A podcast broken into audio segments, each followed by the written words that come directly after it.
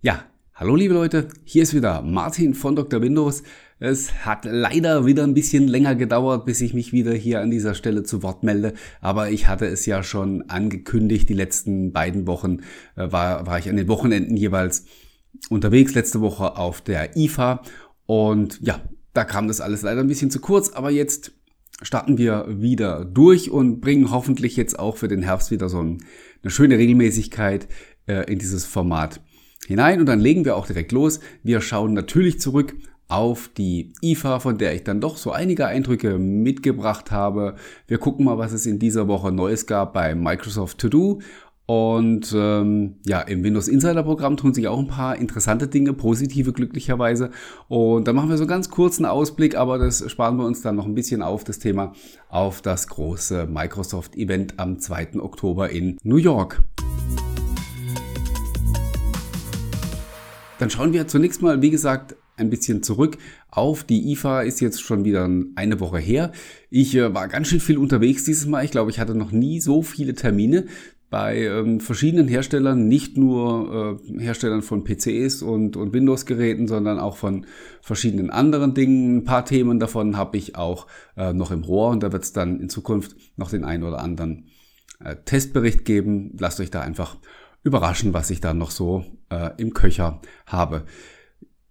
An der Windows-Front gab es ja doch ein paar spannende Neuigkeiten, nicht ganz so viele, aber äh, durchaus interessante Konzepte. Wer äh, ja meine Berichte auf Dr. Windows äh, regelmäßig verfolgt, was ihr hoffentlich alle auch wirklich auch, auch tut, ähm, der weiß, ich bin ein großer Fan von diesen Dual-Display-Konzepten die jetzt gemacht werden. Und äh, ja, Asus hatte da ein spannendes Gerät dabei, das äh, ZenBook Pro Duo. Es gibt es auch noch als, als Nicht-Pro-Variante, also als ZenBook Duo. Haben sie im Frühjahr schon zur Computex vorgestellt und auf der IFA hatten sie die Geräte jetzt erstmals dabei.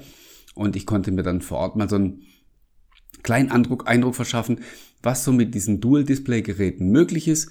Die haben da so ein Beispielszenario, hat Asus da gezeigt, nämlich zum Beispiel man hat äh, also oben auf dem großen Bildschirm den Browser zum Beispiel geöffnet und recherchiert nach einem Urlaubsort oder nach einem Hotel und hat unten, also in der Tastatureinheit, ist ein großes, breites Display, auf dem man Apps platzieren kann. Und da war in diesem Beispiel dann eben links der Kalender, damit man schauen kann, äh, habe ich dann überhaupt Zeit zu dem Termin, wo vielleicht auch das Hotel mir einen Platz anbietet. Und auf der rechten Seite war dann die Kartenanwendung von Windows, wo man dann zum Beispiel die Gegend ein bisschen erkunden kann. Es war nur so ein kleines Beispiel. Ich selber kann mir ziemlich viele Sachen für solche Dual-Display-Geräte vorstellen. Also immer, immer da, wo man ja was vielleicht im Blick behalten möchte, aber das nicht primär die ganze Zeit auf dem, auf dem Hauptbildschirm haben möchte. Das kann ein Kalender sein, es kann Messaging sein, also auch ein E-Mail-Eingang oder ein normaler Messenger. Also ich habe da durchaus ein paar Ideen und ähm, ja, das Ganze muss natürlich schön pfiffig mit Leben gefüllt werden. Die Geräteklasse steht noch ganz am Anfang und äh, ich glaube schon, dass da was draus werden kann. Nicht die große Nummer, so dass wir sagen können, was weiß ich, in fünf Jahren haben alle Geräte so ein Dual-Display. Das wird sicherlich nicht passieren. Aber für bestimmte Szenarien äh, glaube ich, dass das eine coole Sache wird und ich kann mir schon vorstellen, dass sich da so eine kleine Nische entwickelt, in der sich ein paar Geräte und ein paar Hersteller dann auch gemütlich machen.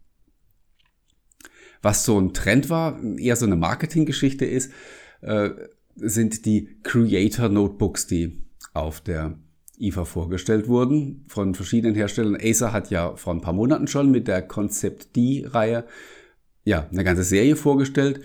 Asus hat jetzt eine Serie Pro Art aufgelegt, die in die gleiche Richtung zielt. Sogar Razer, der Gaming-PC ähm, oder der Gaming, reinrassige Gaming-Hersteller äh, überhaupt, möchte ich sagen, hat so ein Creator Notebook entworfen. Was steckt da dahinter? Für die, die es noch nicht gelesen haben.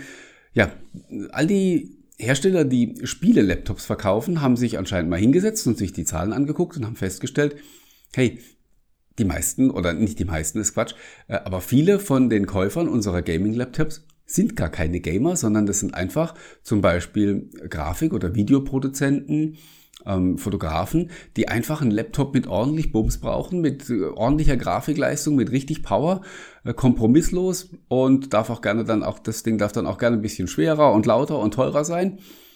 Und ja, und die greifen dann eben zu diesen Gaming-Laptops, weil nur da kriegen sie genau das, was sie eigentlich haben wollen. Ähm, nur wollen diese Leute jetzt natürlich nicht unbedingt Geräte kaufen, die irgendwie wie, äh, wie ein Raumschiff aussehen. Und ja, jetzt kann man auf die eigentlich total naheliegende Idee, die man einfach vor fünf Jahren schon hätte haben können, zu sagen, hey, wir, wir bauen Geräte mit, der, mit derselben Leistung, mit der gleichen Power wie diese Gaming-Laptops, aber wir machen sie halt ein bisschen schöner oder designen sie ein, ein bisschen nüchterner und verkaufen sie im Idealfall an beide Zielgruppen aber haben eben da ein spezielles Angebot für, für die Leute, die halt richtig Leistung brauchen. Und ja, bei denen sitzt natürlich auch das Geld ein bisschen lockerer. Also gerade so ein Fotograf, der hat eine Ausrüstung im Wert von, was weiß ich, wie viel tausend Euro. Der ist tatsächlich bereit, 3.000, 4.000 Euro für ein Notebook auszugeben, weil sich das für den rechnet, weil er nämlich viel schneller mit seiner Arbeit dann fertig ist. Und äh, ja, auch für die Hersteller ist es lukrativ. Man äh, hat da natürlich entsprechend hohe Gewinnspannen. Äh, auch wenn die Stückzahlen nicht so groß sind, lässt sich da ein gutes Geld verdienen. Wie gesagt, eigentlich seltsam, dass man noch nicht früher auf die Idee gekommen ist, genau sowas zu tun. Ja. Mein, ja doch, ich, ich, ich nenne es einfach mal mein persönliches Highlight war ähm, das Hands-on mit dem Samsung Galaxy Book S, also ein Windows Own ARM Laptop, der äh, Ende Oktober oder im Laufe des Oktober wahrscheinlich auf dem deutschen Markt erscheint. Und ja, das wird das erste richtig ernstzunehmende Windows-Laptop mit Snapdragon CPU sein, also der, der 8CX ist da drin. Und ich, ich konnte natürlich nur mir erstmal das Gerät anschauen und das Gerät an sich macht einen super tollen Eindruck, also von der, von der Verarbeitungsqualität, vom Display. Ich meine, es ist ein Samsung und wir wissen, dass Samsung äh, super gute Displays bauen kann. Ja, äh, also von der Hardware absolut Premium und da müssen wir tatsächlich auch über den Preis von knapp 1000 Euro gar nicht diskutieren, denn das, ähm, ja, das Gerät macht es von der Wertigkeit locker her. Die Frage ist natürlich, ist es auch in Richtung Leistung und Kompatibilität nachher das Geld wert? Das kann ich euch natürlich auch erst beantworten, wenn ich es ausführlich getestet habe. Ich äh, habe Samsung schon angebettelt und sie haben mich auch schon vorgemerkt und versprochen, dass ich ein äh, Gerät zum Testen bekomme. Also sind wir zuversichtlich, dass ich euch dann, äh, wenn das Gerät dann da ist, auch ja, mit äh, belastbaren Informationen dazu versorgen kann. Das soll es von der IFA gewesen sein. Dann schauen wir noch so ein bisschen auf aktuelle Ereignisse von dieser Woche. Da geht es einmal um Microsoft To Do. Das hat Anfang der Woche ein Update bekommen, das ich mal unter die Überschrift äh, Zurück in die Zukunft stellen würde. Denn es hat sich funktional gar nicht so viel getan, äh, eigentlich gar nichts. Also es gab keine neuen Funktionen, aber man hat die Optik sehr stark verändert und im Grunde sieht To-Do jetzt an vielen Stellen aus wie, wie Wunderlist, also der, der, ja, der Vorgänger, den Microsoft gekauft hat. Und das ist natürlich voller Absicht, Absicht, weil ich glaube, ähm, davon soll so ein bisschen die Botschaft ausgehen, so nach dem Motto, hey, jetzt, jetzt ist die Zeit reif für den Umstieg. Äh, guck mal, sieht genauso, also man äh, will für die Wunderlist-Nutzer äh, den Bruch gar nicht so groß machen, so nach dem Motto, wenn du jetzt hier umziehst, guck mal, du fühlst dich gleich zu Hause, sieht auch so aus, wie du es gewohnt bist. Und man möchte vor allen Dingen, glaube ich, auch damit die Botschaft unterstreichen, dass To-Do jetzt funktional auf Augenhöhe ist mit Wunderlist. Das ist ein bisschen schwierig, so eine Hypothek, die Microsoft jetzt da äh, mitschleppt, weil die Entwicklung von To-Do einfach zu langsam ging. Und ja, man immer wieder nur geredet hat über funktionale Defizite zu Wunderlist, dass es noch nicht auf, auf derselben Höhe ist. Das ist aber inzwischen, ja, mit ganz wenigen Abstrichen äh, ist das der Fall. Und ich denke, damit versucht man jetzt auch so ein bisschen Aufmerksamkeit dafür generieren zu wollen, einfach zu sagen, hey, wir sind, wir sind jetzt soweit, es ist jetzt so wie vorher. Ich kann das für meinen Teil unterstreichen. Ich muss allerdings an der Stelle auch gestehen, ich bin nicht so der Wunderlist Power User gewesen. Möglicherweise gibt's doch noch die ein oder andere äh, Funktion, die halt tatsächlich für einen Wunderlist-Nutzer super war und die es in To-Do jetzt noch nicht gibt. Also zerreißt mich äh, nicht, wenn ich jetzt hier äh, einfach behaupte, dass das gleich gut ist. Für mich ist es das und ich kann halt eben auch nur für mich selbst sprechen. Ähm, ja, dann kommen wir noch zum Windows Insider Programm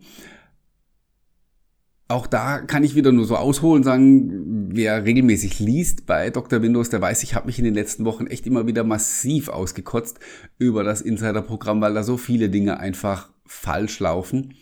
Uh, unter anderem auch eben diese fürchterliche Marotte meiner Meinung nach, dass man ähm, eine neue Bild veröffentlicht und da ist dann eine neue Funktion drin, die ist dann aber nicht für jeden verfügbar, der diese Bild installiert.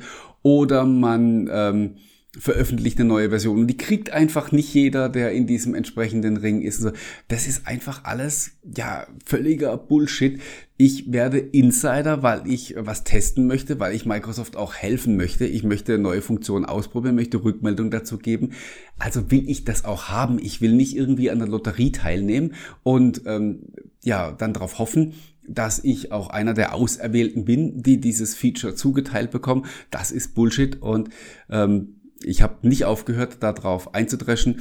Und offensichtlich war ich damit nicht alleine und viele andere haben das gleiche gesagt. Und tatsächlich kann man beobachten, dass Microsoft das jetzt aufräumt mit den letzten äh, Builds in allen Ringen, in Release Preview, in Fast und in Slow, hat man diese ganzen äh, ja, zwei Klassengesellschaften überall wieder abgeschafft. Und es ist jetzt so, wenn ich die äh, kriege, die entsprechende Bild, dann sind da auch die Funktionen drin, die da beschrieben werden. Und ähm, nur so äh, funktioniert das und ich hoffe, dass dieser Quatsch jetzt dann auch tatsächlich ein für alle Mal vorbei ist.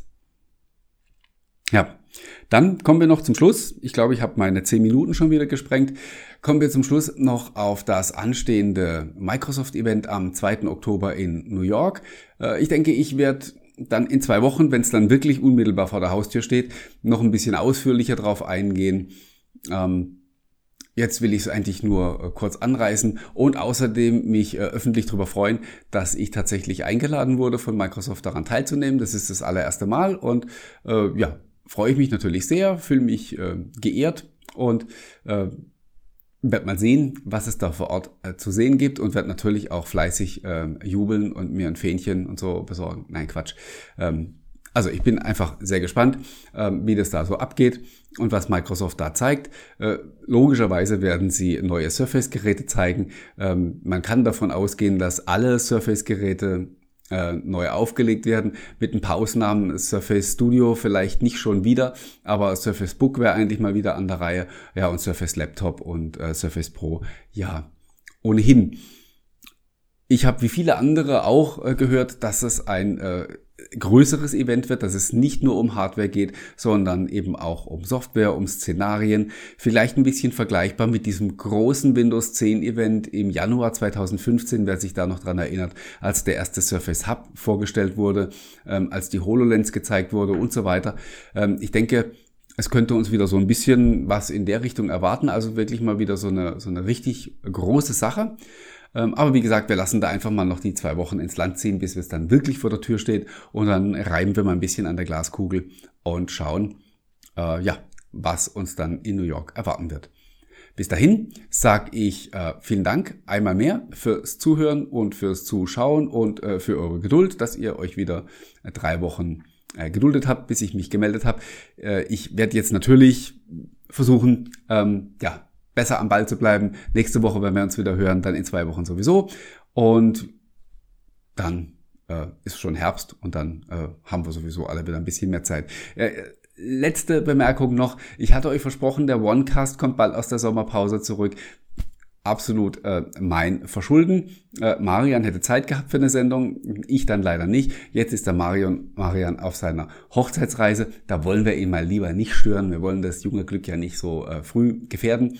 Ähm, also es wird einfach noch ein bisschen dauern, sorry dafür. Ähm, aber wir werden dann sicherlich auch im Oktober mit dem OneCast wieder am Start sein. So, jetzt mache ich aber endgültig Schluss. Vielen Dank fürs Zuhören, fürs Zuschauen. Bis zum nächsten Mal. Bye bye.